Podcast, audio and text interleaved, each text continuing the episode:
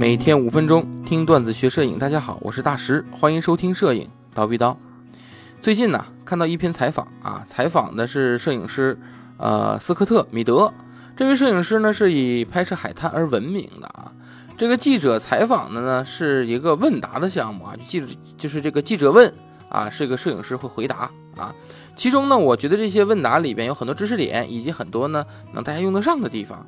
今天呢，就给大家读一下这篇采访稿。啊，咱们看看能够吸收到什么知识啊？首先啊，这个问说在沙滩上如何寻找好的拍摄点？摄影师回答说是一般呢，我寻找那些有固定前景支撑画面的地点。如果我拍摄落日，就必须面向西方，同时也必须看到不错的海浪。我喜欢在照片中加入一些虚化的动感。此外，还要保证太阳。不会位于画面正中央，至少我要错开一点。问你侦查过程一般是怎么样的啊？就是选选择过程呗。这个摄影师答说：“我会花呀大量的时间寻找正确的拍摄点。你必须了解水如何流动，水面下面的地形是如何影响浪花的。最终你会发现一个完美的地点，所有要素都齐备，剩下的就是等待完美的光线了。海滩是一个很适合等待的地方。”问。日出日落都是极佳的拍摄时间。不过你在白天如何拍摄呢？这个摄影师回答说：“你可以在一天中的任何时间拍摄，所有的东西一直在改变海滩的风景。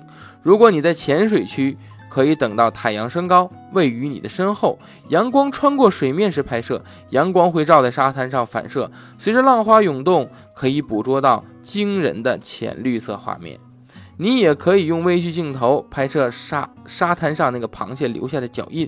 不同的沙滩有各种不同的东西。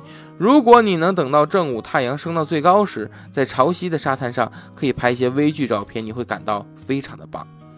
问你在拍摄时拍摄这种日落时啊，会使用滤镜吗？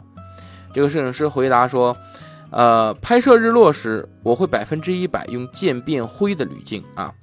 这是的确是唯一能够平衡光线的方法，既保证阴影有足够细节，又不会让高光溢出。此外，还有一些额外的好处，让我可以放慢快门，拍摄下海浪的运动。问你最常用的器材装备是什么？答：我不会留任何器材在家里，我通常会带一台五 D Two 和一台五 D 三，我会把它们呢并排放置，用五 D Two 来拍摄岩石。用五 D 三会装上滤镜拍摄单独的照片，两台相机都装着佳能的幺六三五 f 二点八镜头，我也会带上一支二四七零 f 二点八和一支一百杠四百的镜头，我还有一支幺五的鱼眼，这是一支很有趣的镜头，我可以把它装在五 D 二上，非常靠近水面去拍摄很酷的照片。问说你能不能介绍一下你拍摄日落照片的流程？摄影师说。我会在太阳完全落下二十五分钟二十五分钟之前开始拍摄，场景呢会在整个时间内不停改变。很多人最终只会看到一张照片，但延时摄影会展示这个过程。照片不仅仅是拍摄太阳的，还包括周围的一些东西。如果画面中还有一条帆船或者冲浪者，哎，他们会有很很有帮助的。画面的主体是沙滩，其他次要的物体也会吸引。引观者的注意啊，他们不会只看这个照片一眼，他们会关注画面中的所有细节啊。那么这个记者又问说：“你如何判断潮汐和海浪的？”摄影师说：“你可以去了解海浪的运动规则，先是一个小浪，哎，这是大浪的前奏，大浪过后还有很多小浪，冲浪选手一直在利用这一规律，哎，每一个浪头都有自己的时间，你可以早点去。”观察浪花，你会注意到一系列的八到十个浪花，在其中会有一个真正的大浪。花一点时间观察，你就学得会了。然后问，需要等待多久才能得到希望的那一个大浪花呢？他说，在手机上有一些 A P P 也能显示潮汐时间啊，它可以显示潮汐的这个动态，使你能够事先做好一定的准备，以保证自己能够看到那个比较大的浪花。又问。说，那你如何决定是使用慢门呃，快门拍摄虚的浪花呢，还是用这个高速快门来定格它啊？你是用慢速快门拍，还是用高速快门定格？呃，摄影师的回答是，这取决于具体情况，浪头是否足够高，能形成漂亮的形状。浪花后面是否有阳光，能产生晶莹剔透的效果？你必须观察哪种方式适合你。有时候，我们把快门速度放到六分之一秒或者八分之一秒，记录漂亮的运动虚化。如果你希望捕捉一个水滴，你可以把快门提出提高到五百分之一秒或者八百分之一秒，定格一切。你很快就会了解哪种更有效。呃，记者问说：“你是否在沙滩上使用三脚架会感觉很棘手呢？”呃，摄影师答说：“这一点也不成问题啊！你可以用那种有针脚的三脚架啊，在任何情况下都可以把它锁在地面上。我还使用一个水平仪，可以在一分钟之内架好三脚架并校正水平。”记者问说：“你怎么在沙滩上保护器材呢？”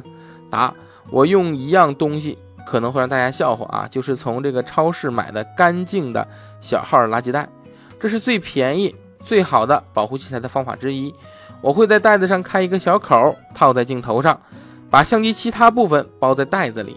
我还有一些防雨罩，哎，不过垃圾袋更好用啊。问说你把器材放回包里之前，你要做清洁吗？答说，我总是带着一个气吹儿或者一罐压缩空气，因为沙子是无孔不入的。把器材放回包里之前，我会迅速的冲掉表面的沙粒。回到家里后，我会再仔细的清洁一遍相机。幸运的是，在我连续拍摄多年，从来没有把相机掉进沙子里过啊。那么，呃，这个记者又问了，说在沙滩拍摄构图时，人们最应该避免常见的错误是什么？啊，这个摄影师回答就是说，我见过最大，我见过最大的错误，也许是人们没有全身心的投入进去。他们会看到一些喜欢的东西，然后把它拍下来。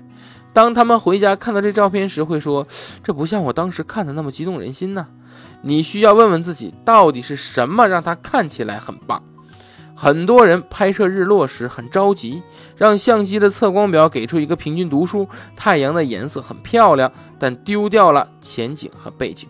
如果你没有滤镜，利用云遮挡太阳就很重要。就算没有太阳出现，也能拍出一张漂亮的日落照片。问：你如何让自己的风光和落日照片保持新鲜感和趣味性呢？摄影师说：日落和雪花一样。没有两个完全一样的。